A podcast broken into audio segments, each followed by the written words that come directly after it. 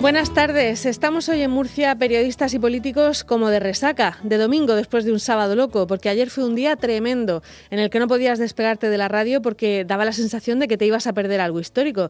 Llevamos ya varios meses así, con tantas cosas históricas que ya vemos normal todo lo que nos pasa. No sé si los que sufrieron las plagas de Egipto estaban así como nosotros, terminando una pirámide y pensando, ¿y hoy qué nos va a pasar? Pero es mejor no hacer comparaciones, no vaya a ser. El caso es que hoy no hay ninguna rueda de prensa del gobierno regional a pesar de que los jueves tienen Consejo de Gobierno. Hace falta un consejero de salud enseguida para que se ponga al frente de la gestión de la pandemia porque seguimos desbocados. Hoy habrá más de uno mirando su teléfono para ver si suena o rezando para que no suene, porque es un puesto difícil en estos momentos.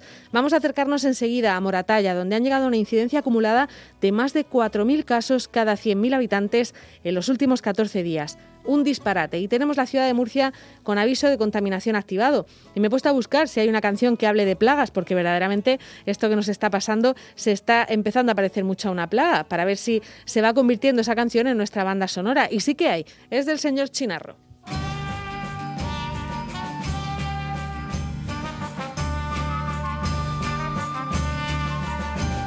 Comienza aquí la historia de la plaga de la plaga que desde el sexto día se propaga, que desde el sexto día se propaga. Igual que la podredumbre a la sandía o el melón, ataca la muchedumbre a la tierra, vaya por Dios. La vida no es mejor con artilugios con artilugios. Hoy ni en los molinos hay refugio y el gigante quiere paz, que subterfugio. Todos los inventos fueron y son militares, desde la catapulta al internet ya lo sabes.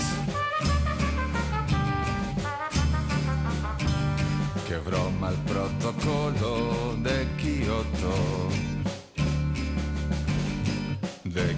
Nuestros hijos pagarán los platos rotos, los hijos pagarán los platos rotos.